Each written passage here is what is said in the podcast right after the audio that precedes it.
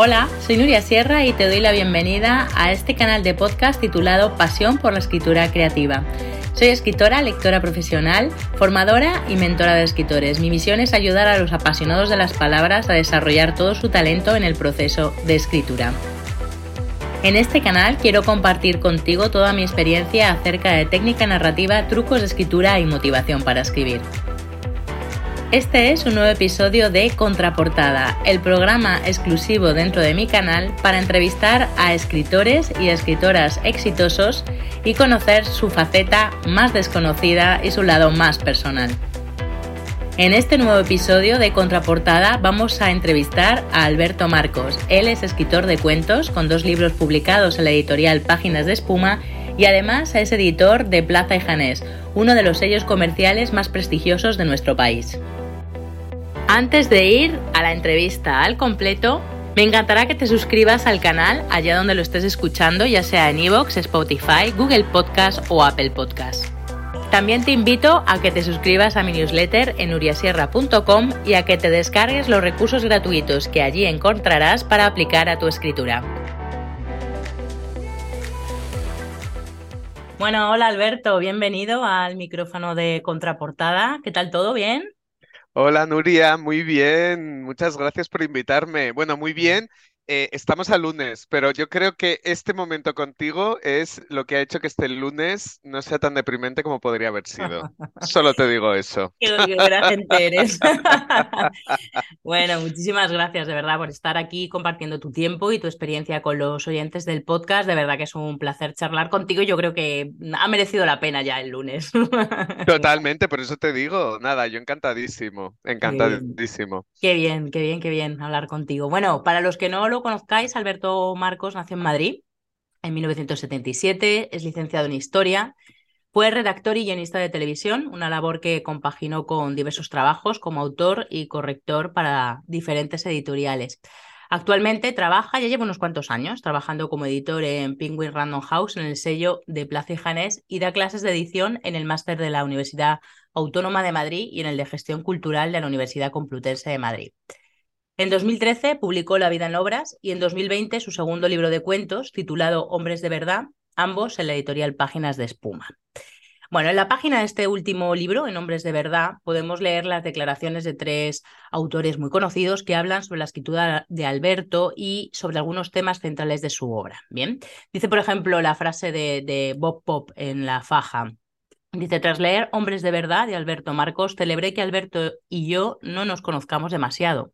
Así me ahorré el temor a aparecer entre esas páginas que cuentan tan bien lo que queremos ocultar, a oscuras, a solas o con una foto sin cara en alguna app de ligue. También lamenté no ser amigo de Alberto para pedirle que por favor nunca me mire ni me escriba así, tan certero que me dé miedo. Bueno, Bob Pop tan, tan genial como siempre, todo un personaje. Bueno, Oscar Esquivias también nos cuenta en la faja del libro, dice, en los cuentos de Alberto Marcos hay ternura, humor, erotismo y a veces crueldad. Están llenos de encanto y son irresistibles. Yo estoy muy de acuerdo con, con Oscar, la verdad. Eh, y luego tenemos a Luis G, a Luis G. Martín, que nos dice que el amor en el siglo XXI explicado a gays y a heteros, a jóvenes y a maduros. Bueno, yo creo que tres frases que, habla muy bien de lo que es la escritura de, Alberto, que bueno, le hemos invitado al podcast no solamente porque es eh, bueno, escritor, como invitamos a todos los escritores y escritoras a que pasen por el micrófono de contraportada, sino también por su faceta de, de editor. Yo reconozco que vamos a contar una curiosidad, ¿vale, Alberto? Sí, claro. Venga, una anécdota. Que yo tuve la fortuna de conocer a Alberto a través de un amigo en común, que era un compañero mío del trabajo, de aquel trabajo que yo tenía hace siglos. Mm, y, empecé a colaborar como lectora profesional para Plaza y Janés. Y yo tengo de aquellos años un recuerdo de verdad impresionante. La verdad que lo, lo pasé muy bien en aquella época. Fue, fue muy divertido hacer el, el, trabajo de lectora para, para Plaza. Le, leí un montón en aquella época. Un montón. Sí, sí, sí. sí, y aprendí muchísimo. Fue, fue de verdad muy, muy revelador aquella, aquella etapa.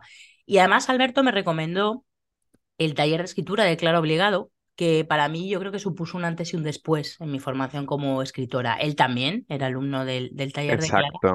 Sí, y yo creo que, que bueno, eh, quien ha pasado por el taller de Clara, no, no creo que no vuelva a ser el mismo, ¿no? Es que además, eh, me, bueno, me ha hecho mucha ilusión que hayas recordado aquella época, que, que por un lado dices, fue ayer, pues no, ya han pasado unos añitos, ya han pasado unos tantos. añitos, sí, sí, sí, sí, pero, pero bueno, yo empecé como lector también en el, en el, en Plaza Janés, precisamente, y, y recuerdo, bueno, pues eso, cómo nos conocimos, y recuerdo hablar de libros, y recuerdo hablar de que tú, a pesar de que tenías un trabajo, a ti lo que te apetecía también era hacer, bueno, cuestiones relacionadas, ¿no? Con la escritura y el mundo editorial. Y es que, claro, enseguida me di cuenta de que eras una lectora estupenda, cosa que es necesaria para luego ser también una escritora estupenda. Todo eh, escritor estupendo o escritora estupenda tiene que ser buen lector también. Y me parece que una cosa llevó a la otra. Yo creo que en un momento dado hablamos de, de- de que te gustaba también escribir y entonces es cuando yo te puse en contacto con el taller de Clara Obligado, que todos, tanto tú como yo, pero yo creo que la mayor parte de gente que ha pasado por ese taller te le debemos mucho a Clara. sí. Gracias a ella, yo también eh, escribí mi primer libro de relatos, La vida en obras, y fue ella la que además me presentó a Juan Camsamayor, el editor de Páginas de Espuma, con quien acabé publicando el libro y luego también el segundo. Y fue ella además la que me presentó también eh, mi primer libro, ¿no? En, en Madrid, en Tipos Infames. Así que esa experiencia yo creo que nos une a los dos, la amistad de. Clara también nos une y, y la verdad es que es alguien que, que yo siempre digo que hace mucho bien por la literatura, porque no solo es una escritora maravillosa, sino que su labor de, en los talleres, bueno, pues ha sido providencial, ¿no? Para descubrir nuevas voces y sobre todo para crear tejido cultural de buenos lectores y de, y de gente que luego va a presentaciones de libros, que va a librerías y muchas veces eso es vital, ¿no? Para, para los que trabajamos en esto. Sí, sí, sí, sí. Sí, para, para seguir manteniendo eso, lo que tú dices, un, un tejido y sobre todo una gran familia de, escritores y de lectores. Qué importante es lo que estás comentando de la lectura, porque eh, yo, bueno, yo se lo comento en, en mis clases, ¿no? En los cursos y en los talleres de formación. Lo comentamos, ¿no? Que, que cómo puede haber un escritor que no, que no lea. Es como si un músico no le gusta ir a conciertos, o sea, Exacto. misma lógica, ¿no? O sea, o ilógica, Es, ¿no? no, no, es así totalmente, pero, em, pero claro, cuando uno ya lleva muchos años en este negocio, se da cuenta de que, de que sucede mucho. Mm, Y yo siempre digo además que parece que en este país em, la gente escribe más que lee. Mm, Porque sí, porque si eh, la cantidad de manuscritos que recibimos, por ejemplo, en la editorial, eh, si todo eso se correlacionara luego con, el, con lectores y compradores de libros, pues yo creo que no tendríamos un problema de índice de lectura, ¿no? En, sí. España, porque es increíble. Y, pero bueno, efectivamente, eh, lo lógico es que, eh, que si uno le gusta escribir, lo lógico es que le guste leer y además ya no es solo por una cuestión natural, sino que eh, es una de las mejores maneras también de em, mejorar en, en tu escritura, ¿no? Y yo creo que esto es algo que precisamente en el taller de Clara Obligado mm, era evidente, ¿no? Y es algo que Clara subrayaba siempre, porque no solo ahí escribíamos y eh, leíamos lo que escribíamos y opinábamos sobre los que lo que escribían nuestros compañeros, sino que también leíamos mucho. mm, ¿No? Y, Clara nos recomendaba lecturas y entre todos compartíamos también eh, pues autores mm, muy interesantes que, insisto, siempre, siempre, siempre van a ayudar a que luego afine uno mm, sus herramientas, ¿no? Como sí. escritor. Es la mejor forma, yo creo, de aprender en, en real, ¿no? Lo que es la escritura, eh, leyendo a otros autores, a otras autoras, viendo su estilo y viendo cómo han resuelto ellos problemas que tú tienes también con la, Exacto, lo piensas tú mismo y no sé si estarás también de acuerdo con esto, tú que también eh, eres lectora y fuiste lectora en Plaza y Janés y, e- y también se aprende mucho leyendo Mm. malos manuscritos, Sí, sí, sí, sí, sí. Aprendí mucho, sí. ¿verdad? Sí, sí, sí, sí. Es un, es un gran aprendizaje ser lector profesional porque te da una visión muy amplia de, pues, de, de cómo se escribe, ¿no? Y de, de cómo escribimos cada uno y, y, sobre todo de los errores en los que caemos todos. O sea, porque las primeras novelas, digo, que todas las primeras novelas suelen tener los mismos, los mismos fallos, ¿no? Pero bueno, Sí, sí, sí, bueno, no sé si me he dejado algo relevante de tu vida personal o profesional que quieras comentar. Bueno, personal, muchas cosas, Ah, bueno, profesional, ninguna.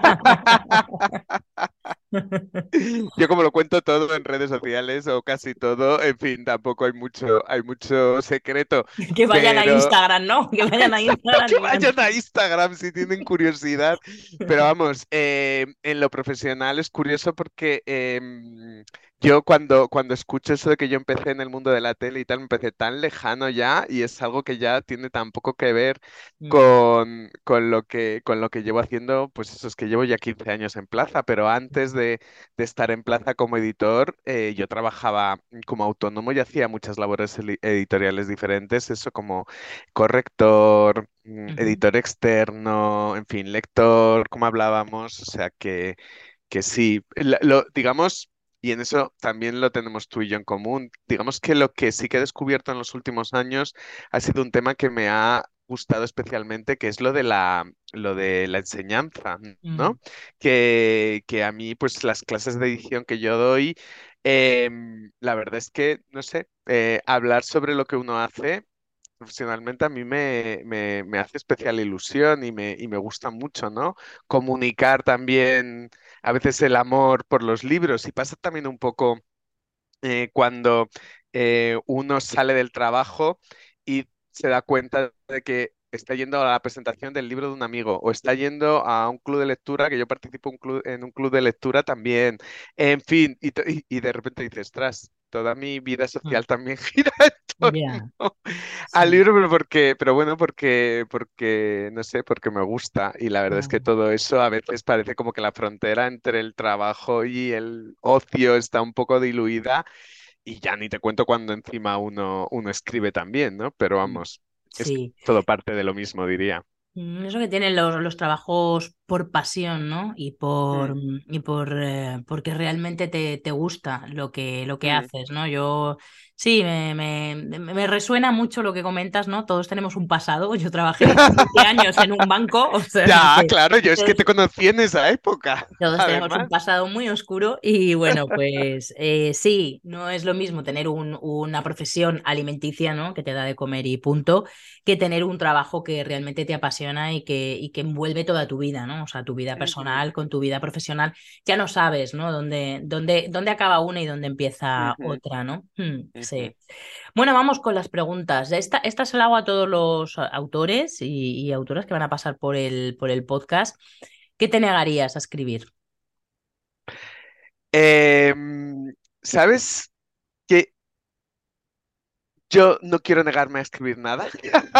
Bien. Este es el tema, mira, porque además yo trabajando en Plaza y Janés, esto lo sabes también tú muy bien, es un, es un sello que está de- dirigido a- al gran público, tiene vocación de llegar a muchos lectores y hay gente alguna vez que me ha preguntado, bueno, tú que escribes relato, que es un género minoritario, etcétera, ¿te atreverías a escribir una novela más tipo, entre comillas, bestseller? Y yo, yo si tuviera tiempo lo haría sin ninguna duda, o sea... em, me ha pasado lo mismo con la poesía, por ejemplo. ¿Tú te atreverías? Y yo, por supuesto que sí. O sea, el tema no es tanto para mí si me negaría a escribir algo como estoy capacitado para, o sea, ¿puedo mentirme a mí mismo para pensar que puedo escribir cualquier cosa? Porque no puedo. Ese es el problema. O sea, es decir, yo eh, me encanta la poesía. Bueno, de hecho es un género al que he podido apreciar más con el paso de los años y creo que por mucho que me guste, mm, no podría escribir poesía. Ya lo he intentado alguna vez. Entonces, no, una de las cosas, por ejemplo, que me también me parecía complicadísimo de escribir es literatura erótica. No sé si alguna vez te has atrevido tú a, a hacer algo por ahí, No, quizá una pero escenita y tal, eh, pero bueno, no, no, exacto, pero dices, qué difícil, qué difícil. Y, eh, pero, pero claro, al revés, a, a la vez eh, me parece un reto. Todo lo contrario, es como, uy, no, no, pues no, yo quiero a lo mejor un día hacerlo. Con lo cual, pues negarme, negarme, negarme, mm, no me niego nada. No, ni a ningún tema, ¿no? Por ejemplo, hay autores que se niegan a escribir sobre un determinado tema, ¿no? Em, bueno, yo creo que eso tiene un poco que ver con, a ver, para mí los temas es otro, es, es otra historia. O sea, a mí, em, yo más que negarme, no me gustaría o no, o no tengo planeado escribir sobre temas sobre los que no sé. Y quiero decir, eh, por ejemplo, mm, yo no escribiría ahora mismo, por mucho que me interese el tema, y recordando a nuestra amiga Clara, sobre la dictadura argentina, por ejemplo, ¿no? Porque, eh, porque es un tema que no conozco. Yo creo que hay ciertas cosas que uno debe a veces mm, manejar bien, ¿no? O, o documentarse mucho, o incluso haberlo vivido en primera persona como para luego lanzarse a algo mm, tan serio, ¿no? Como puede ser una novela, que a mí es una cosa que me parece muy seria. Antes digo un ensayo, ¿no? O algo eh, más, más académico, más específico, pero, pero no. Mm. De la misma manera, eh, me cuesta a veces, mm, bueno, colocarme, ¿no? En, en personajes que a lo mejor no tienen no nada que ver conmigo, pero a lo mejor con los que me cuesta eh, de alguna manera empatizar, empatizar a nivel literario, ojo, me refiero a poderme poner en sus eh, zapatos para, eh, bueno, pues para moverlos en una historia o ver cómo reaccionan, etcétera. Esto es algo que también de entrada me puede suponer bastante respeto, ¿no? A la, a la hora, a la hora de escribir. Con lo cual yo creo que iría un poco más por ahí, ¿no? Es decir, mm, yo creo que hay que escribir sobre lo que uno sabe, barra siente, barra conocido, ¿no? De alguna manera para, para luego también ser honesto con uno mismo y con el lector en su escritura. sí. ¿Qué libro de otro autor o de otra autora vivo o ya fallecido te hubiera gustado escribir? Eh, pues mira, yo mm, hay dos autoras que me encantan por motivos diferentes y que siempre que leo eh, alguno de sus libros, eh, siempre digo, ojo, ¿no? digo jo, no digo nada más, digo. Solamente, ¿no? Solo porque es como, mm, me encantaría, este es el tipo de literatura que a mí me gusta ya no solo leer, sino que me gustaría escribir. Em, una está muerta y otra está viva.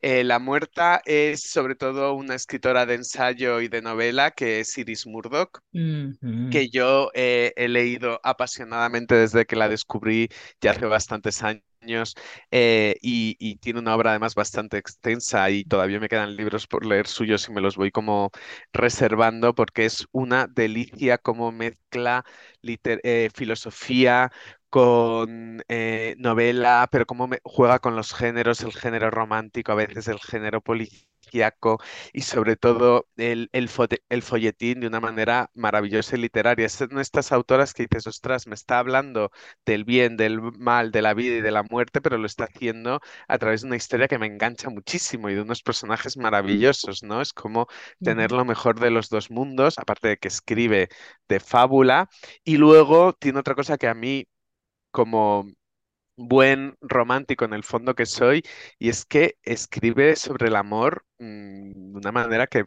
pocos, pocos autores, pocas autoras que yo he leído consiguen, ¿no? Que, es una manera totalmente pasional eh, y desprejuiciada, eh, pero además también eh, centrándose no solo en lo malo, sino también en lo bueno, y en fin, sus, sus personajes están todo el rato enamorándose y desenamorándose y sufriendo por amor y apasionándose y, es una gozada. O sea, yo la, disfruto muchísimo. Entonces, esa sería Iris Murdoch, cualquiera de sus novelas. Eh, ah, habla también sobre todo mucho de la eh, religión y de la espiritualidad, que es otro tema que a mí también me interesa muchísimo. Eh, y por eso cada vez que leo una de sus novelas digo, uy, pero si parece que me he reencarnado, bueno, que más quisiera yo haberme reencarnado. No, que fuera yo una reencarnación, pero siempre pienso, jo, es que nos interesan los mismos temas, ¿no? Sí, Y, sí, sí. y, y obviamente ya me gustaría me acercarme a su nivel de, de conocimiento y de, y de escritura. Y luego la otra autora que también me encanta, que esta está viva, es la premio Nobel Alice Munro Oh, que ella escribe relato, con lo cual ahí sí que estamos más alineados, ¿no? En el género, pero, pero qué capacidad mm, para contar tanto en pocas palabras y mm, sobre todo qué capacidad para ver el alma humana y lo que nos mueve, ¿no? Como seres humanos. Es, es alucinante su mirada, su... em, Lo, no solo lo ingeniosa que es, sino lo incisiva que es, ¿no? A la hora de descubrir los deseos ocultos de las personas, las razones de sus mm, actos eh, incluso hablando de, de, sobre todo de mujeres en el, en el mundo rural canadiense, que de mm, entrada puede mm. ser algo totalmente opuesto a lo que uno puede vivir en su día a día y en cambio, qué capacidad para eh, que uno se identifique con lo que cuenta, ¿no? Sin además sin ningún tipo de maniqueísmo. eh, son historias maravillosas y, y siempre pienso además qué acertado, sin tampoco utilizar, ya te digo, eh, es una escritura muy rimbombante ni barroca, ¿no? Sino mm. con muy pocos elementos, eh, qué capacidad para, para contar historias, es maravillosa. una, una, una sencillez brutal y lo que has dicho que, que es una señora que vive en un- una zona rural de Canadá, que a priori dices, bueno, ¿qué, qué tiene Esta esta mujer, ¿qué mujer que mundo ha vivido? contarme? Claro, Exacto, ¿qué tiene que contarme, no? Y, pues y es increíble cómo, cómo, cómo engancha con los sentimientos universales, ¿no? Cómo engancha con esa emoción que dices, bueno, mm, increíble, sí. Sí, sí, bien, bueno, nos quedamos con, con Iris Murdoch y con Alice Munro, que Alice Munro, bueno, está viva, pero madre mía, ¿eh? La, lo longeva que es esta mujer. Ya, y la verdad es que hace mucho que no escribe, lo cual es una pena. Eh, yo creo que desde el premio Nobel no ha publicado ningún libro no, nuevo, me parece. no, creo que algo Eh, sacó la, la hija o algo así, ¿no? Algo, algo sacaron, ah, puede ser. Es verdad que en. Lumen, que es la, eh, una de las, eh, vamos, la editorial que actualmente publica sus, sus libros, sí que han hecho como eh, recuperaciones de libros suyos más de juventud, etcétera.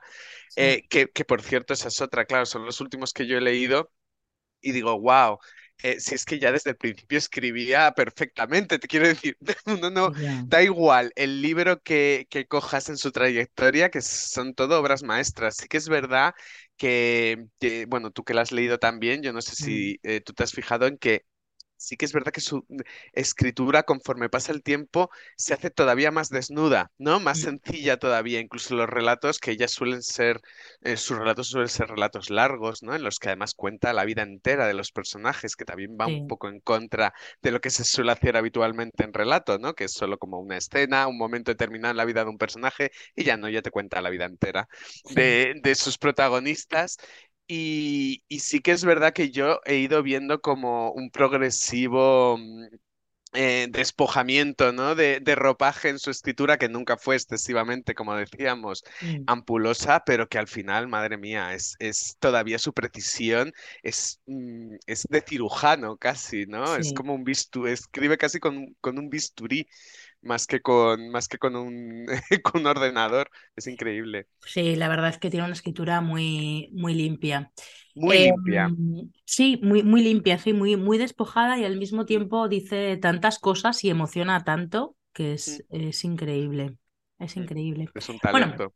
vámonos hacia, hacia el pasado, Eh, Venga. hacia la infancia, que yo creo que ahí está, está mucha de la- muchas de las cosas que, que a día de hoy eh, nos importan, ¿no? ¿Recuerdas la primera palabra que pronunciaste? Pues yo creo que fue mamá. Fui así, fui así de poco original. Eh, porque mi madre siempre cuenta que eh, yo aprendí a leer antes que hablar. Y pues la típica exageración de madre, ya sabes. Eh, porque siempre eh, mm, era un niño que tenía pues un cuento en las manos y no, y no era un niño hablador, porque no, pues eso, pues porque empecé a hablar muy tarde y porque además la única cosa que me gustaba en este mundo en aquella época, aparte de, de los cuentos, era el chupete, según dice también mi madre. Entonces era el típico niño que tuvo chupete hasta muy, muy mayor y no, y no, no, no había manera de que, de que me quitaran el chupete ni que empezara a hablar. Entonces, eh, pues en un momento determinado, mm, pues dije lo que dice todos los niños, mamá. Y además, pues la relación con mi madre, pues también siempre ha sido muy, eh, muy estrecha. Soy el hijo mayor de, de cinco hermanos y entonces, eh, pues bueno, mm, esa fue, esa fue mi, mi, primera palabra. ¿Y la primera historia que escribiste? Has dicho que era más, eras más lector y, y de ahí seguramente vendría luego la... Uf, totalmente. Eso, claro, no, no, y eso es otra cosa que también cuenta mucho mi madre, que, que, que lo mismo, que me encantaba eh, escribir historias, aunque eran historias totalmente, eh, bueno, pues muchas veces, quiero decir, no sabía escribir, pero ya estaba emborronando de letras y de dibujos, eh, pues eso, eh, papeles y cuadernos. Mm, pero es que sí que recuerdo que supongo que por la infancia que uno ha tenido, ¿no? Que al final nos hemos criado un poco también con, pues con los dibujos animados, ¿no?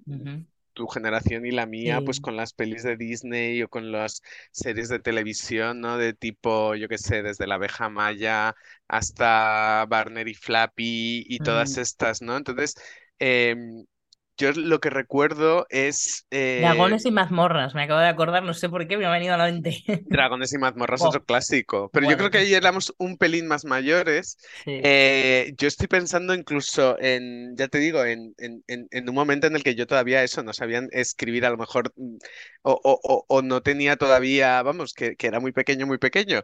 Eh, y, y, sí que recuerdo mm, que mis historias estaban siempre protagonizadas por los animales del bosque. Entonces tengo eh, uno de los primeros cuentos que guarda mi madre, que yo luego pude ver más de mayor, era un, un, relato en el que todos los animales del bosque se dedicaban a hacerse regalos los unos a los otros, cosa que también me parece por, por mi parte muy, mm, muy generoso, ¿no? Es como, no sé dónde estaba ahí el conflicto, porque a todos les encantaba además el regalo que recibían, entonces el señor Tejón le regalaba una piña a la señora Ardilla y la señora Ardilla le regalaba un, eh, pues no me acuerdo qué, pues cual, una bellota al señor conejo, y entonces era todo como así, y me, me, parecía como muy interesante, ¿no? El mundo, el mundo eso de los, de los animales que hablaban, y, y yo creo que también un poco, fíjate lo que puede ser luego pensando ya en, en lo que uno hace después, y, y yo creo que también todo lo que supone también de fantasía para un niño. Una de las cosas que, por ejemplo, a mí, que iba a un colegio religioso, me encantaba, eran las historias del Antiguo Testamento de la Biblia, como después me interesó también. Es un culebrón. claro, el tema de la mitología griega, ¿no? Y todo eso, era como, fue como el siguiente paso, eh, coger y decir, uff, en el fondo, qué muy interesante es la gente que nos rodea y qué interesantes son, por un lado, los animales que hablan y luego, por otro lado, los dioses, ¿no? Y las... y estas, estas historias mágicas y, épicas, ¿no? Mm. Y, y, eso es algo que nunca me ha dejado de gustar, de hecho, porque, bueno, ¿qué, qué es luego si no la Odisea o la Iliada o Homero, las tragedias griegas que, mm. que me flipan, en fin, pues todo eso está un poco ahí. Yo creo que de niños a veces huimos un poco de, la, o, parece que fue un poco mi caso, ¿no? Huimos de la realidad que tenemos a nuestro alrededor que luego cuando uno ya ha crecido, pues resulta que de lo que yo he escrito ha sido precisamente de lo contrario, pero, pero ahí está, hablando de la infancia, ahí estaba ese, esas semillitas, ¿no? De, historias y de ficciones en, en, en, eso, en el mundo maravilloso de los animales y de los dioses griegos. Qué bueno. Pues bueno, ya me has contestado a la siguiente pregunta, porque ah. mm, sí, es verdad que, que, yo creo que todos tenemos una, una especie de talento innato en la en la infancia que, que, luego vamos perdiendo, ¿no? Desarrollamos una actividad y yo creo que esa es nuestra verdadera pasión, ahí es donde está. donde está como la semillita de todo lo que realmente nos apasiona en la vida. Y luego, bueno, pues la, la formación reglada se encarga de matar esa creatividad, de convertirnos en buenos y productivos empleados, ¿no?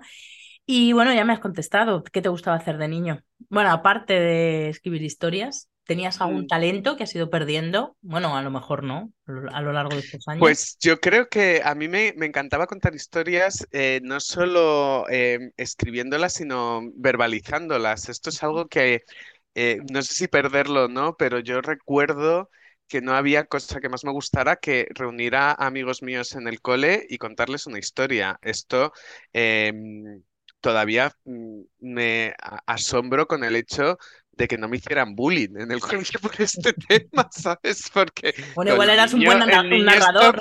Exacto, debía ser un buen narrador, porque digo, y este niño pesado contando historias, entonces eh, sí que le recuerdo algo como muy. O, por ejemplo, ya de más mayor, pues contar historias también, pues eso, a la. Yo qué sé, de camping, ¿no? Y, historias de miedo y tal. Este es, eh, la, la parte, digamos, más oral de, de la escritura me ha interesado siempre muchísimo, muchísimo.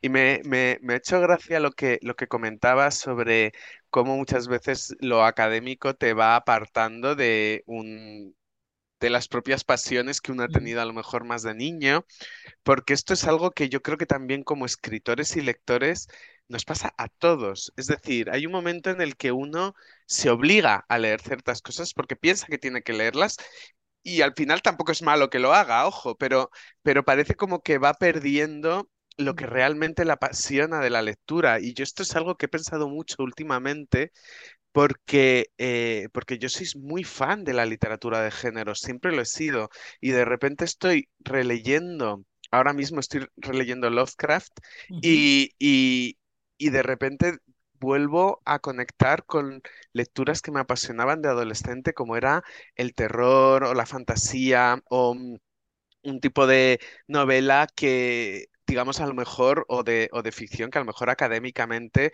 ha estado después un, minusvalorada, ¿no?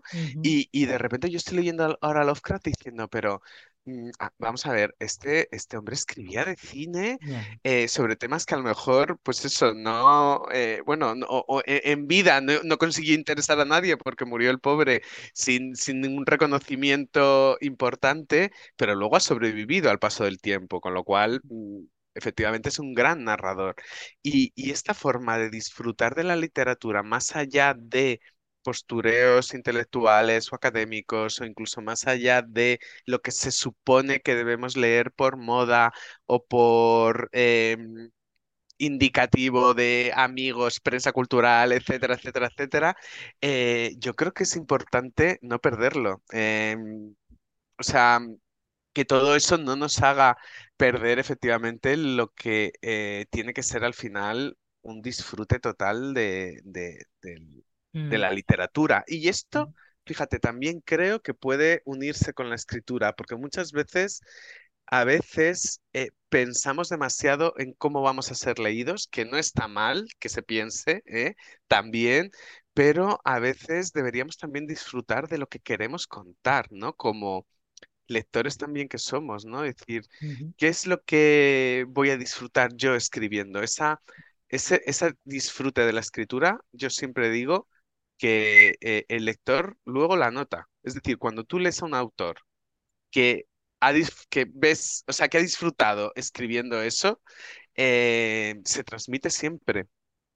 No sé cómo lo ves tú, a mí me parece que eso es bastante eh, significativo muchas veces. Sí, de hecho hay mucha, mm, hay mucha literatura en torno a eso, ¿no? A, mm, a, disfrutar o no disfrutar, ¿no? Estar como atormentado escribiendo o realmente estar disfrutando. Y yo soy de, tu opinión. Yo creo que ese disfrute de la, de la escritura, el pasárselo bien escribiendo, al final se transmite a los, a los lectores. Sí, y esto no quita que sea duro, ¿eh? O sea, con disfrutar no quiere decir que no esté una, una fiesta permanente, porque no, escribir es muy duro y se mm. pasa mal y tal, pero me refiero un poco a esa especie como de eh, apasionamiento, ¿no? que puede haber por contar. De, de, ese niño en el, creo del, del, colegio contándole a los amigos la historia, ¿no? Sí. Eso es, eso mm, es, justo. Sí, sí, sí. Bueno, y en tus ratos libres, además de leer, ¿te gustan otras cosas?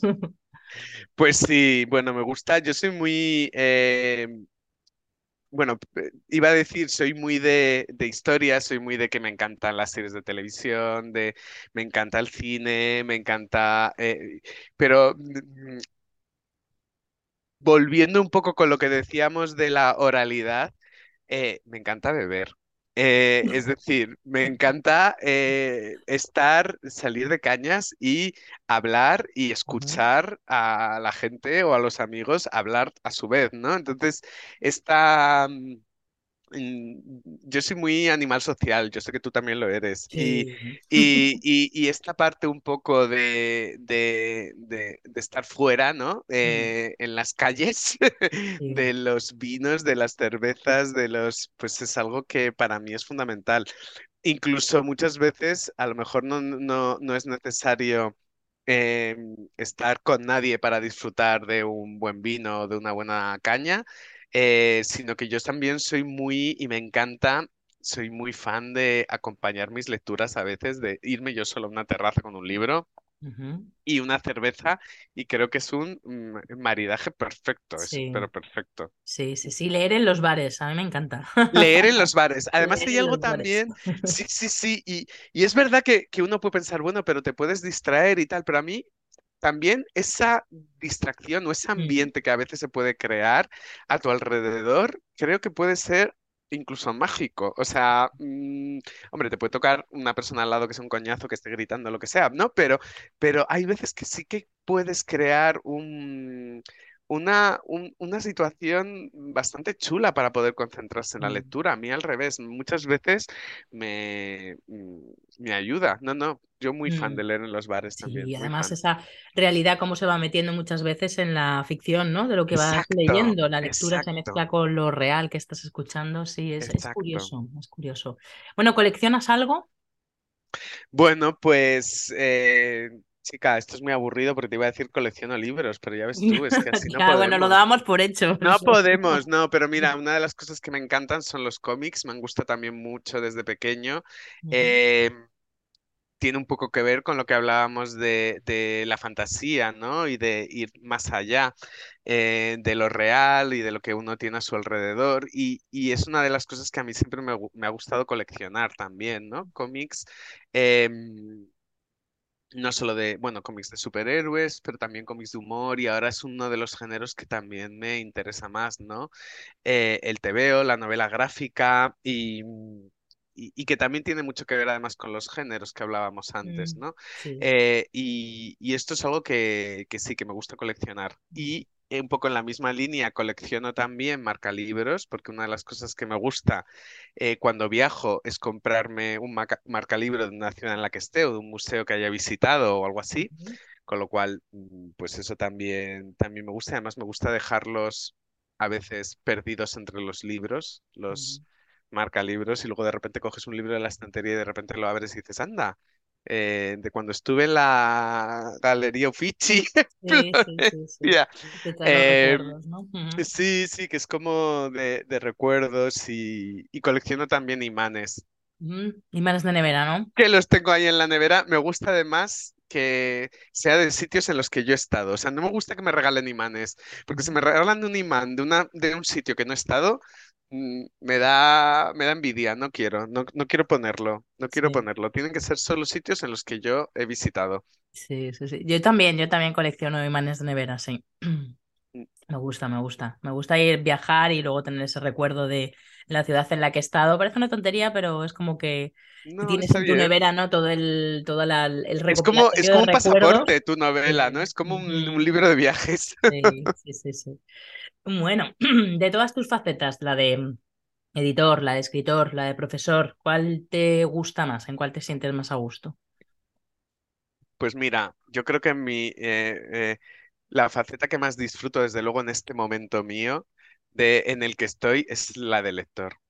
Es en la de lector. Yo, em, sí, bueno, pues mi trabajo, lo que comentábamos, me gusta, pero bueno, al final es un trabajo también. Es, es lo que eh, uno hace para pagar la hipoteca y, y bueno, pues hay días duros y hay días en los que uno está cansado y en fin.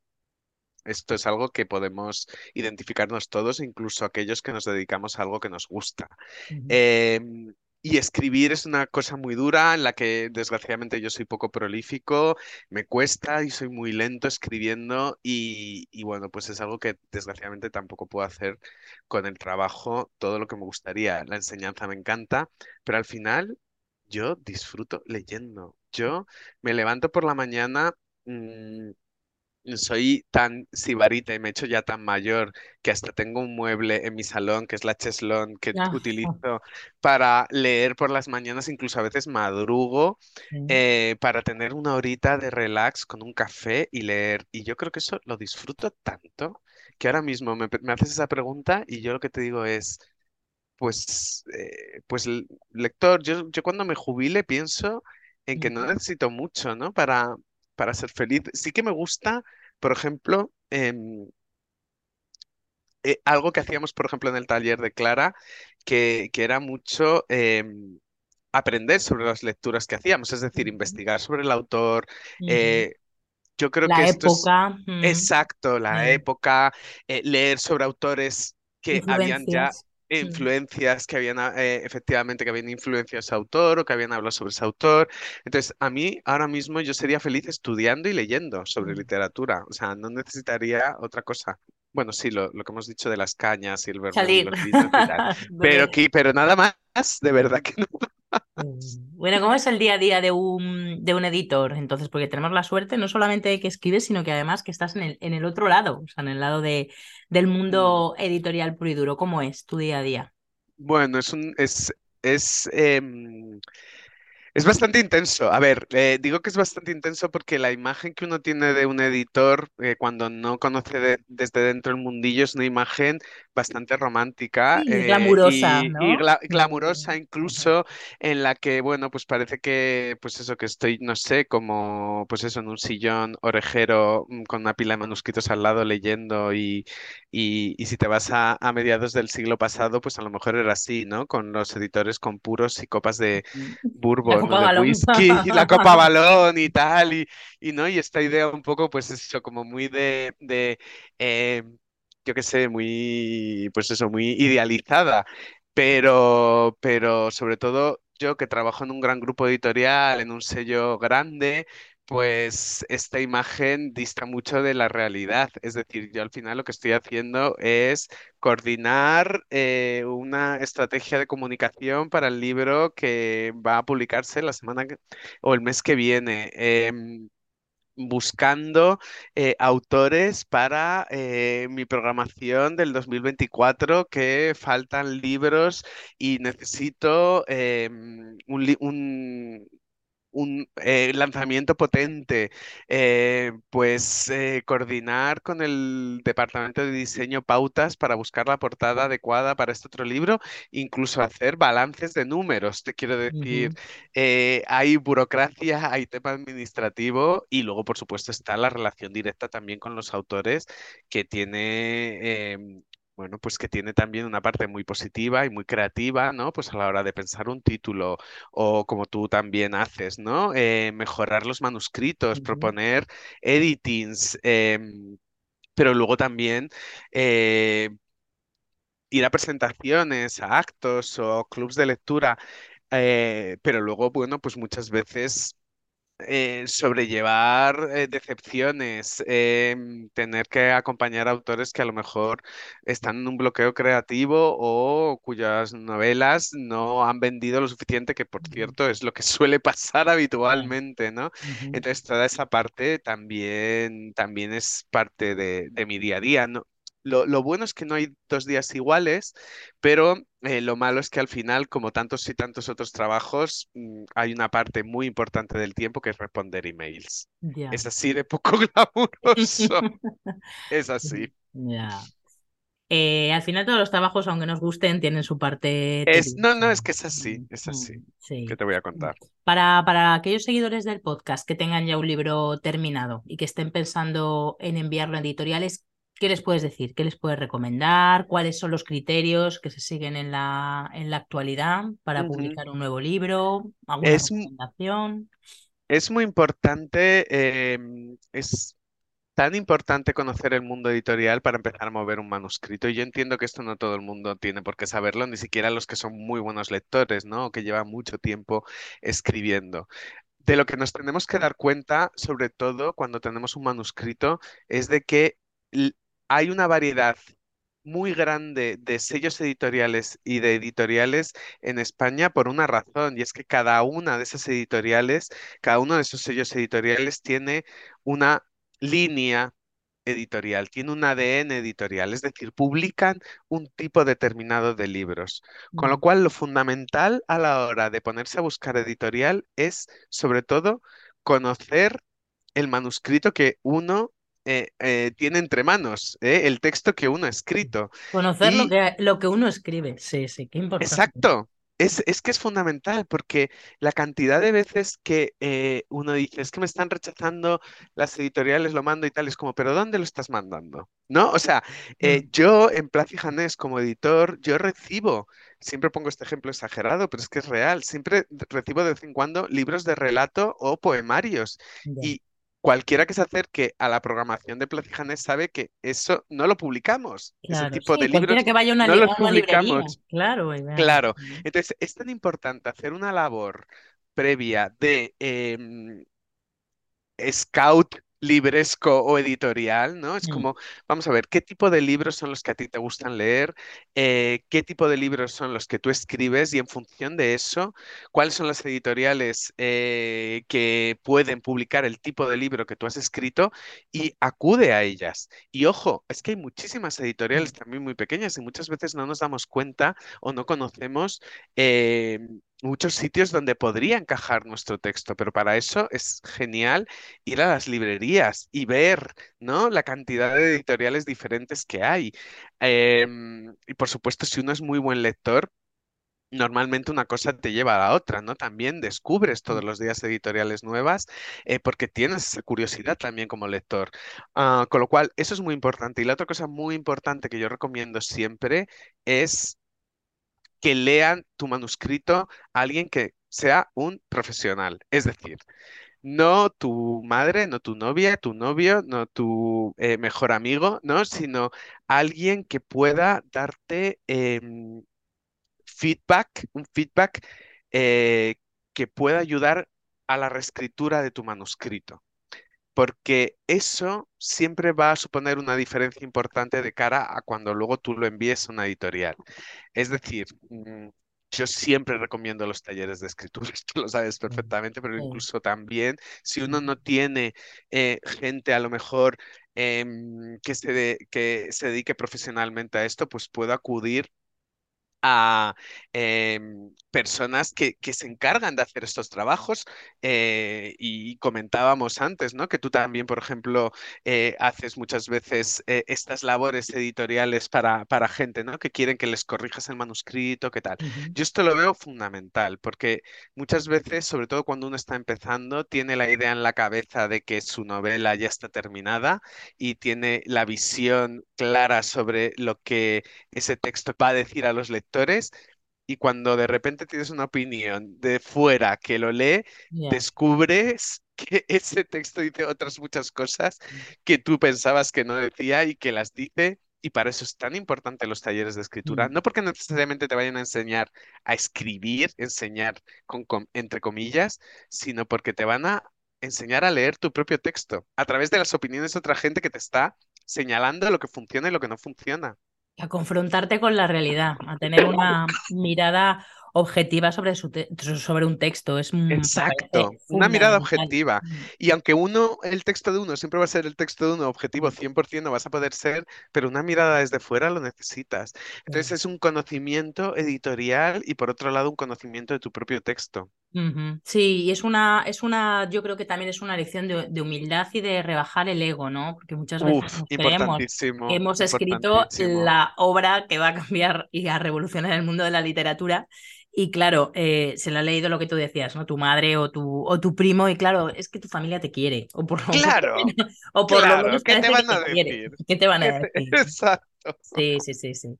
Sí, es verdad que, que importante. Esto yo sí también lo comento en los cursos, en los talleres, porque, porque es verdad, necesitas eh, tener también red y estar apoyado por otras personas que hacen la misma fricada que tú, que es escribir, que es lo más Ujú, friki y, lo, y lo menos productivo del mundo, ¿no? Entonces, Claro, esa es mm, una de las redes, esa red también era un poco a lo que me refería yo al principio hablando del taller de Clara, ¿no? De, de cómo em, Clara ha sido una, una, una escritora que más allá de mirarse su propio ombligo, ¿no? Que es un poco lo que hablábamos de lo que comentabas a veces también del ego de los escritores, eh, se ha preocupado por crear esa red, ¿no? Y, y eso es muy importante porque creas lectores, eh, creas autores y sobre todo creas gente eh, que pueda apoyarse la una a la otra, ¿no? A la hora de llevar adelante sus proyectos. Es súper importante. Es muy importante, sí. Bueno, decías antes que, mm, que cuando tengas tiempo, cuando te jubiles, darás el salto al género, a la novela, al bestseller. De momento escribes cuento y, Mm, y solamente, bueno, pues como decías, eres poco prolífico, ¿no? Has escrito dos libros de cuentos. Em, ¿qué, qué significa para ti el cuento? Wow, es una, es una pregunta complicada porque, em, yo, lo- o sea, lo, lo uno tanto a mi vocación literaria, es decir, fíjate, lo comentábamos antes, cuando yo te decía que a mí me gustaba de pequeño contar historias a los demás, yo creo que esa fue una de las, ya no solo el que me gustara mucho leer, ni siquiera que emborronara eh, cuadernos con letras y tal, sino que yo creo que la vocación mi vocación, sobre todo como escritor, viene un poco de esa manera de contar historias, ¿no? Y, contar historia, por, por supuesto, contar historias se pueden contar de muchísimas maneras, ¿no? Eh, y uno escribe una novela y está contando una historia, pero en su, mm, eh, por decirlo de alguna manera, en su forma más pura o más eh, primigenia, quizá esta vocación de, contar historias esté en el cuento, esté en el relato, ¿no? Porque, porque son, por una cuestión simple de espacio, ¿no? De, de- de brevedad, ¿no? De Entonces, tiempo. Ujú. de tiempo, efectivamente. Entonces, está también imbricada en los mitos que comentábamos, ¿no? Y en esa...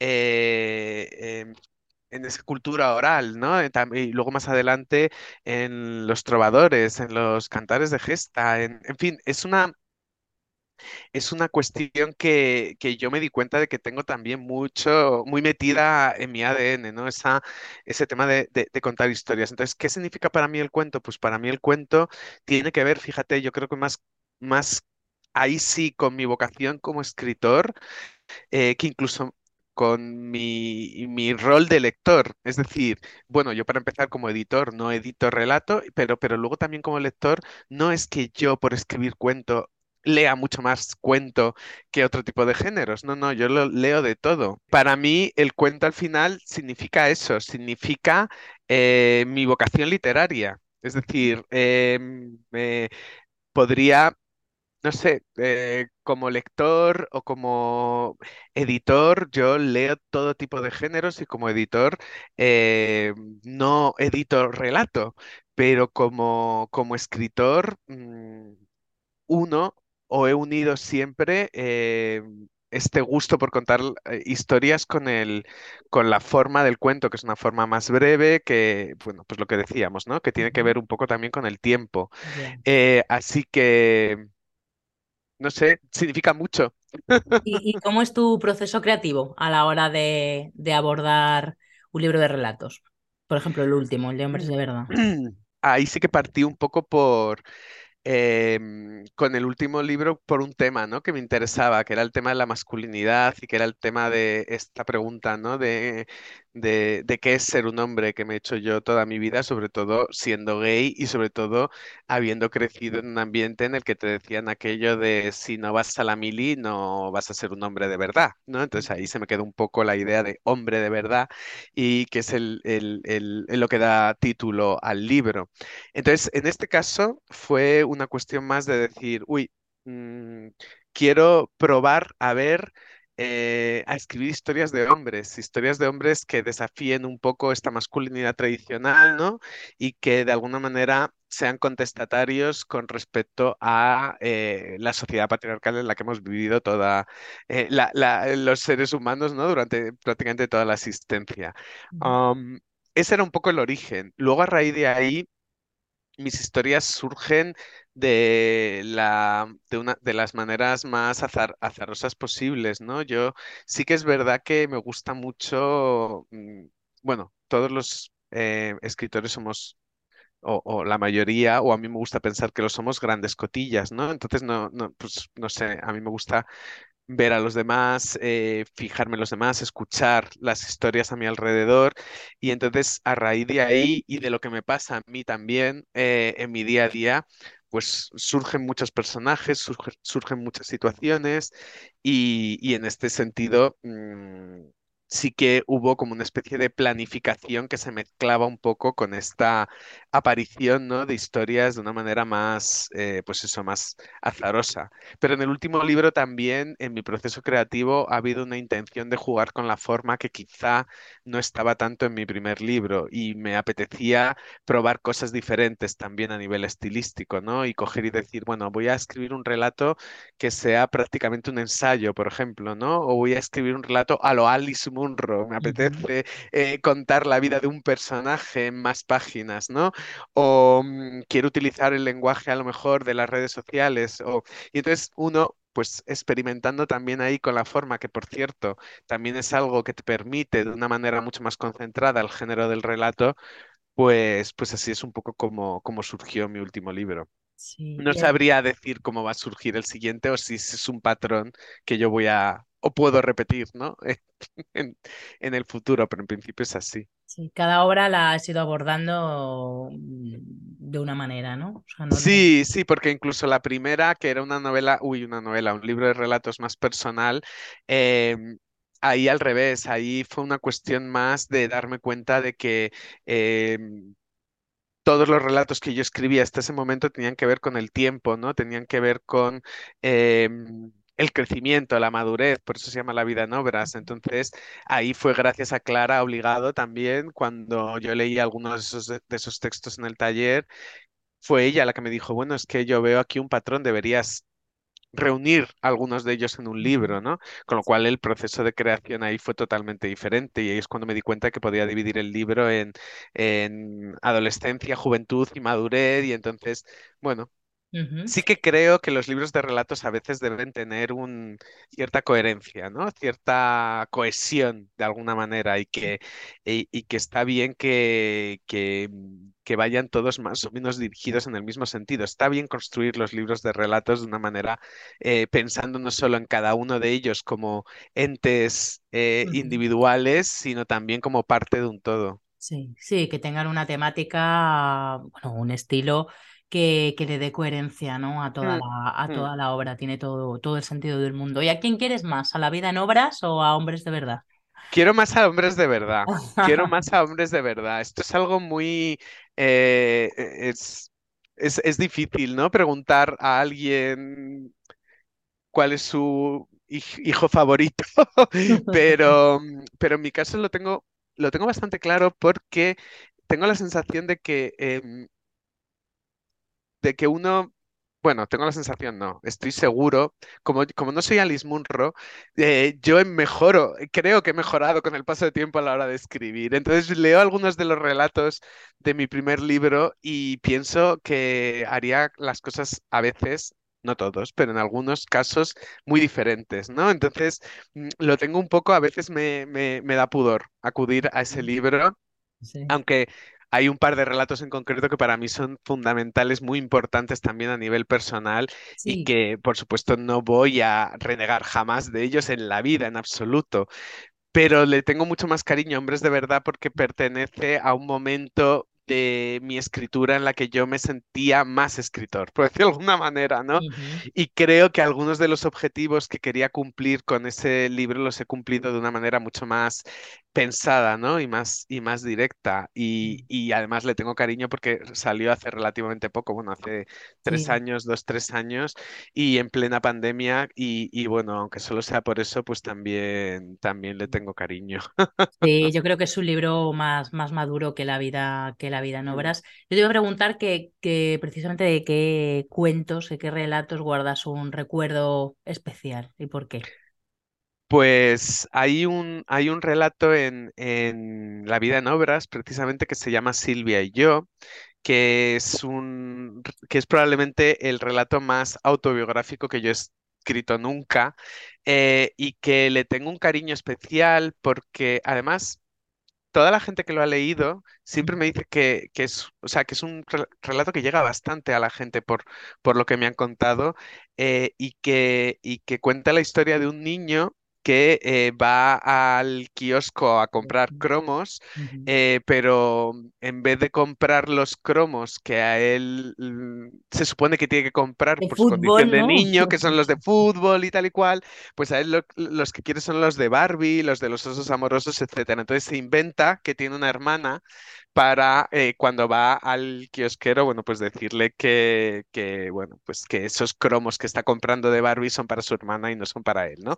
Incluso la pone un nombre que es Silvia. Entonces, esta historia eh, resuena muchísimo mm. conmigo porque, porque, bueno, porque efectivamente yo, yo hice, hacía eso cuando era pequeño y, y tiene un poco que ver con...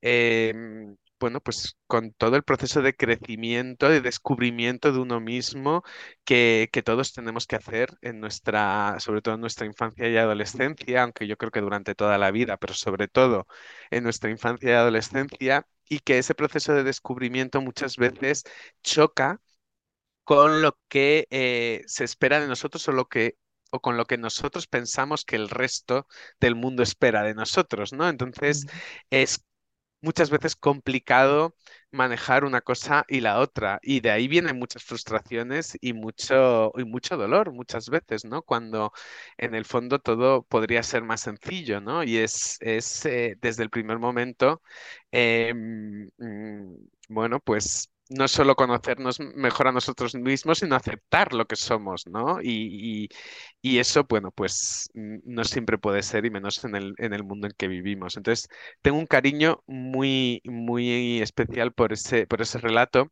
Y ya para, decirte otro de Hombres de Verdad, eh, el que cierra el libro, que se llama Lo que necesitaba, es otro relato que a mí me gusta especialmente, también un poco por el feedback que he recibido de él, porque a todo el mundo siempre que lo lee dicen que le gusta mucho, y que es también quizá otro de mis relatos más personales. Y en este caso lo que hago es imaginarme eh, eh, un Alberto Marcos de 70 años o de 65 años, ¿no? Y pensar eh, que, qué pasaría, ¿no? Con, este personaje.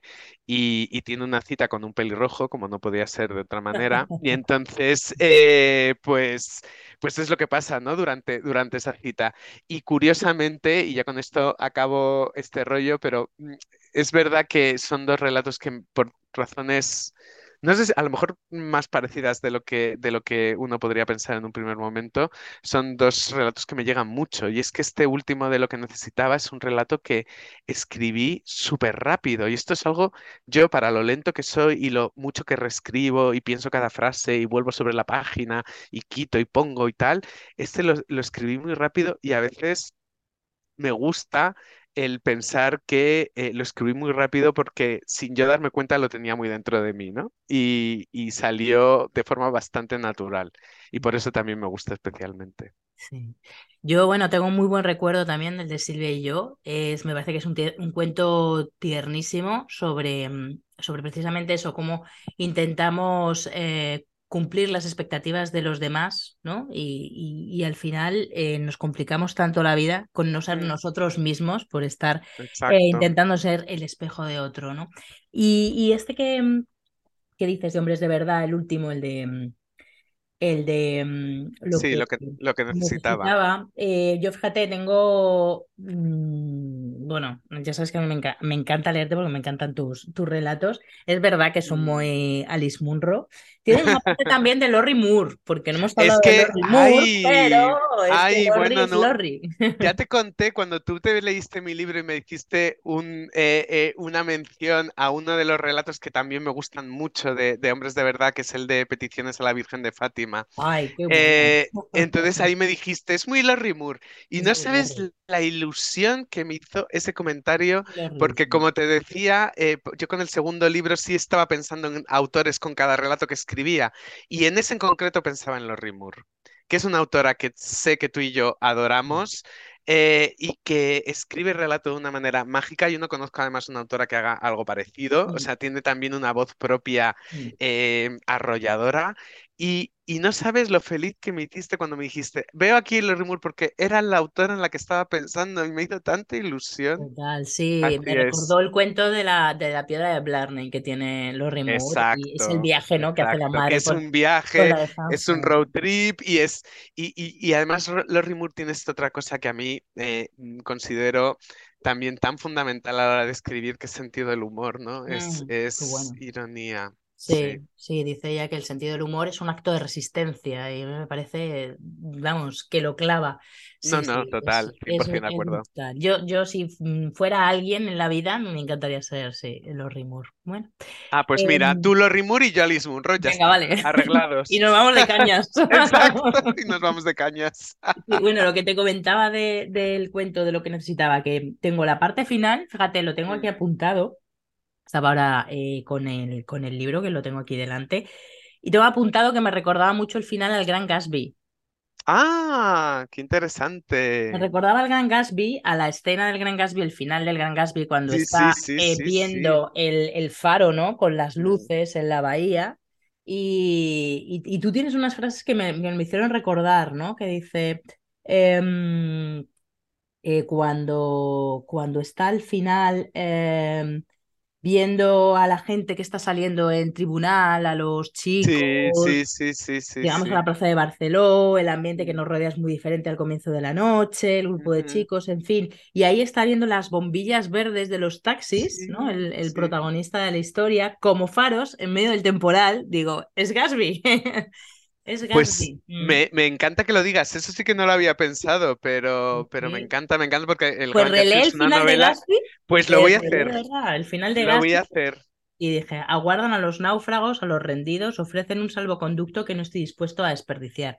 Y digo, wow, es Gas Gatsby viendo las luces del faro en, en la bahía, al, al me final. encanta, me encanta. No, no, no, además es una novela que me encanta, El Gran Gatsby. ¿Ves cómo, ves cómo es importante para que los demás nos lean? Es muy Mm, importante y que nos cuenten porque, porque des- descubres cosas maravillosas, sí, mm. sí. Sí, pues sí, sí, dos cuentos de verdad muy, muy, muy tiernos y muy, muy emotivos. Y sí que es cierto que creo que, que tienen mucho que ver contigo. Así que mm, no me extraña que lo escribieras rápido, porque cuando hay, cuando hay algo que nos toca muy de cerca, es verdad que lo escribes como todo del tirón, como que no quieres que se te olvide nada, ¿no?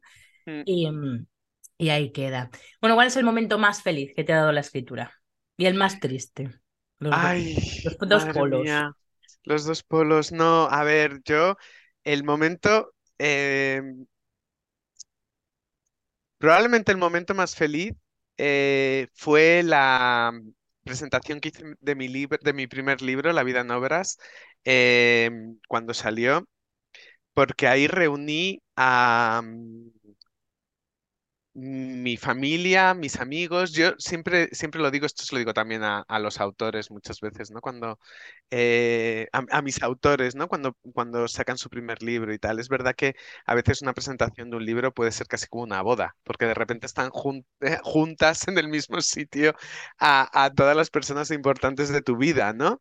Eh, y, y ahí fue un momento, además estaba Clara conmigo, estaba también David Trías conmigo, eh, mi, mi jefe por aquel entonces en Plaza Janés, eh, y entonces, de alguna manera es como que ves eh, realizado un sueño, aunque esto suene un poco tópico y un poco cursi, pero, pero sí que cuando uno tiene vocación literaria ha pensado en ese momento toda su vida, ¿no? Lo quieras o no. Entonces, em, el estar ahí con eso, con mi familia en primera fila, estaban mis abuelos, mis padres, em, pues, pues fue un momento muy, muy emotivo, muy bonito, muy bonito. Em, me han dado también, eh, aparte de ese momento tan concreto, me, em, me da, me sigue dando muchos momentos bonitos cuando la gente descubre cosas en mis relatos. Lo que acabas tú, por ejemplo, de hacer con el Gran Gatsby, eh, o cuando, por ejemplo, se acercó un chico eh, en la firma de Hombres de Verdad y que yo no conocía de nada. Y cuando le, eh, le firmé el libro, le, le, le dije, ¿de qué, de, qué ¿de qué me conoces o cómo has llegado hasta este libro? Y me dijo que él había leído La vida en obras y que le había ayudado a salir del armario. Eso también fue un momento que a mí me dejó totalmente, eh, bueno, digamos, sin habla y que también me pareció eh, especialmente bonito. Me ha encantado cuando alguna vez me ha ayudado a ligar uno de mis libros. Eso me ha parecido fantástico y esos, esos momentos tampoco los voy a desperdiciar en absoluto.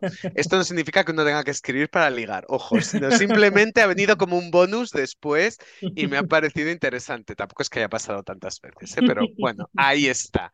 Y como, El magnetismo de los escritores. Esto algo pasa y siempre es como, ah, pues mira, tal, o que alguien haya contactado contigo por redes sociales porque se ha leído tu libro. Eso está, eso, eso siempre es una agradable sorpresa. Y, y, y, de, y de, em, de, de, de, de, triste, del momento tristes, exacto, de momentos tristes, a mí em, yo tengo a veces una relación muy tormentosa con la escritura. Ahora lo llevo mejor, pero el, el, el haber publicado a mí me ha creado momentos de estrés por no seguir publicando a un ritmo, eh, digamos, constante o a un ritmo mm, rápido. Esto es algo que yo como editor además mm, veo, no solo sufro en mis carnes yo como autor, sino que veo a mi alrededor, ¿no? Lo que muchas veces el mercado editorial exige o mm. demanda de los escritores, eh, no solo porque lo demande el mercado editorial, sino porque hace que nosotros nos pongamos esa exigencia, ¿no? De decir, eh, no, es que hay que publicar un libro cada dos años o cada tal o cada... Y es como, bueno, a ver, Qué complicado es eso. También qué complicado es eh, si no, bueno, es muy difícil dedicarse a la literatura profesionalmente, pero claro, a la vez, si uno quiere comer, tiene que publicar si se dedica a eso, que bueno, que son pocos casos en cualquier caso. Pero vamos, eh, sí que es verdad que eh, si tuviera que decir algo negativo o triste de, de, escribir o de haber publicado, es precisamente la sensación de luego lo mucho que más costado llegar a la realización de que no necesariamente eh, tiene uno que estar escribiendo permanentemente si no puede o no le sale o no pasa absolutamente nada. Eso no te hace ser menos escritor, ni te hace tener menos vocación, ni nada. Es simplemente que, mm, bueno, que muchos libros se cuecen a fuego lento y anda que no hay también ejemplos en la literatura de escritores poco prolíficos, ¿no? Entonces, esto es algo, y, ojalá me hubiera podido yo ahorrar ansiedad y estrés en ese sentido. Sí, hay, hay libros que necesitan un tiempo de, maceración y sobre todo de, qué es lo que quiero contar, ¿no? Ah, ah, bueno, además, contar por contar. Exacto, esto es otra, esto es otra cosa muy importante también. Oye, que no tienes nada que contar en este momento, no pasa nada por estar calladito. Nadie se va a morir. Bueno, no sé si hacerte entonces la siguiente pregunta. ¿Te traes entre manos algún proyecto de escritura? O, o, bueno, o estás, sí que nos has contado que estás con el, con el podcast de de Bookcake, del club de lectura. como lector esa parte la tienes más que cubierta, pero la escritura... Bookcake es una forma de pronunciarlo, de otra forma es bukake, que es la...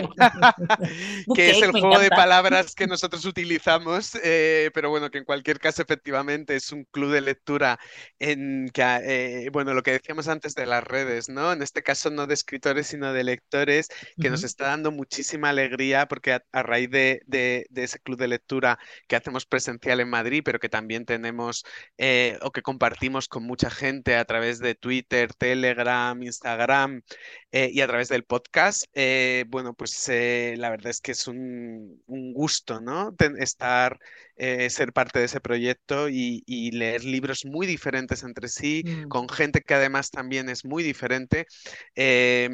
Que no todos eh, son, eh, vienen ¿no? de, ámbitos eh, que tienen que ver con el mundo del libro, sino que son lectores de todo tipo. Lo que decíamos antes, la riqueza de, lecturas que puede salir de ahí o que sale de ahí todos los meses. Con lo cual, en ese sentido, es un proyecto que yo estoy encantado, pero sí que estoy escribiendo ahora mismo un relato para una antología de literatura erótica. O sea, justo lo que Ah. hablábamos antes de tal, pues yo me he atrevido, entonces estoy haciendo una mezcla, dado que además estoy ahora muy love- Lovecraftiano últimamente, eh, quería mezclar terror y erotismo. Ah, Así bueno. que estoy escribiendo un, un relato en esa línea. Me, he reconciliado un poquito con la literatura, voy lento, Sí. pero vamos, con la literatura, con mi escritura, que no escribía desde que publiqué Hombres de Verdad, y la verdad es que estoy bastante contento. Así que a ver si esto me anima y me, y me pone un poquito también las pilas. Qué bien, ya nos contarás. Es una antología de relatos eróticos. Que Mm, publicará, se publicará, es que eh, como todavía no se ha anunciado, eh, tampoco voy a decir Vale, mucho, no, pero no vamos, eh, más. no desvelo más, no desvelo más, pero vamos, se publicará, espero que este año y que, y que estará, mm, eh, eso sí, en torno al mundo LGTB y que son, todos los relatos tendrán ese, ese hilo en común, pero luego supongo que serán todos de su padre y de su madre, de su escritor y de su escritora, de su autor, de su autora, autore. eh, y, y, bueno, no solo tengo muchas ganas de participar, sino que tengo muchas ganas de leer también a, a- a otros escritores. Siendo, como decíamos al principio, la literatura erótica algo súper complicado. Así que es un reto que me he puesto y a ver qué tal sale. Qué bueno, qué bien. Pues nada, te leeremos, te leeremos porque, porque seguro que me entero por las redes. Hombre, supuesto, claro. Porque te seguimos, sí. Así que si queréis seguir a Alberto, bueno, pues ahí tenéis Instagram donde os habla de los pelirrojos. Y, y bueno, Hablo de libros también, hablo de también, también de libros, hablo libros. de pelirrojos, que es una, es una especie de fetiche que se me ha ido de las manos porque ahora todo el mundo piensa que solo me gustan los hombres pelirrojos y no, yo también soy como con los libros eh, de gustos muy amplios y eclécticos, pero, pero sí, estoy en Twitter, estoy en Instagram, eh, en Facebook, soy un poquito adicto a las redes, pero bueno, es lo que hay, es en el mundo en el que vivimos hoy en día. Todavía no me he hecho TikTok, así que em, porque, yo porque soy un estoy en ello, estoy en ¿Estás ello, me en ello? ¿Y qué tal? ¿Y qué tal? Y Bueno, estoy en bueno, ello, estoy en ello, a ver si abro la cuenta. tenemos que estar, tú y yo que somos generación X, eh, no nos podemos quedar atrás. Ya, ya, eso me dice todo el mundo, pero no estás en TikTok, digo, no lo sé, es que no sé si tengo ganas todavía de Exacto, es que no, algo no nuevo. sé, no sé, no sé, pecamos un poco de boomers aquí, pero sí. Ya te contaré, estoy que he abierto la cuenta, pero todavía estoy como a la expectativa de qué hago con esto, ¿no? Ya, yo ya, que... yo, yo lo he pensado Mm, mucho, ¿eh? Yo lo he mm, pensado mucho, pero también lo mismo digo, ¿y qué hago? En ¿qué fin, bueno, ya veremos. Bueno, en definitiva, que, mm, que bueno, seguiremos leyendo en los bares y sobre sí, todo favor. leyendo, tú, por ejemplo, por favor, en tu cheslón, que me, me parece maravillosa, maravillosa, sí, sí, sí. Y, y nada, lo dicho, nos seguiremos viendo por, por los bares, que nos encantan, y sobre todo contando historias. ¿bien? Eso Bueno, es. Al, Alberto, que muchísimas gracias por estar aquí. De verdad que hemos arreglado el lunes, definitivamente. Ay, me ha encantado, Nuria, gracias a ti. Nos ha faltado, eh, bueno, tú porque estás en Sevilla y yo en Madrid, pero si no, la próxima, eso, con un vino o con una ah, cerveza en la mano, en ¿eh? directo, sí, sí, En sí, sí. directo. Oh, ojalá. Bueno, nos vemos pronto. Muchísimas gracias de verdad por compartir tu tiempo y tu experiencia. Ha sido todo un placer y, y nada, lo dicho, que esperamos tu próximo relato para la antología y que sigas siendo tan, tan buen lector y, y tan gran editor. Nos encanta tu trabajo. Muchísimas gracias, Ah, Alberto. muchas gracias, Nuria. Un beso para todos. Chao, un abrazo.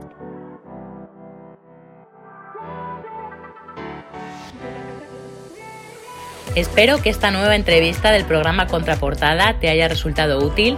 Si es así, me encantará que la compartas con quien creas que le puede interesar. Te animo de nuevo a que te suscribas al canal allá donde lo estés escuchando, ya sea en iVoox, Spotify, Google Podcast o Apple Podcast, y a mi newsletter en nuriasierra.com. Muchísimas gracias por escucharlo y hasta el próximo episodio.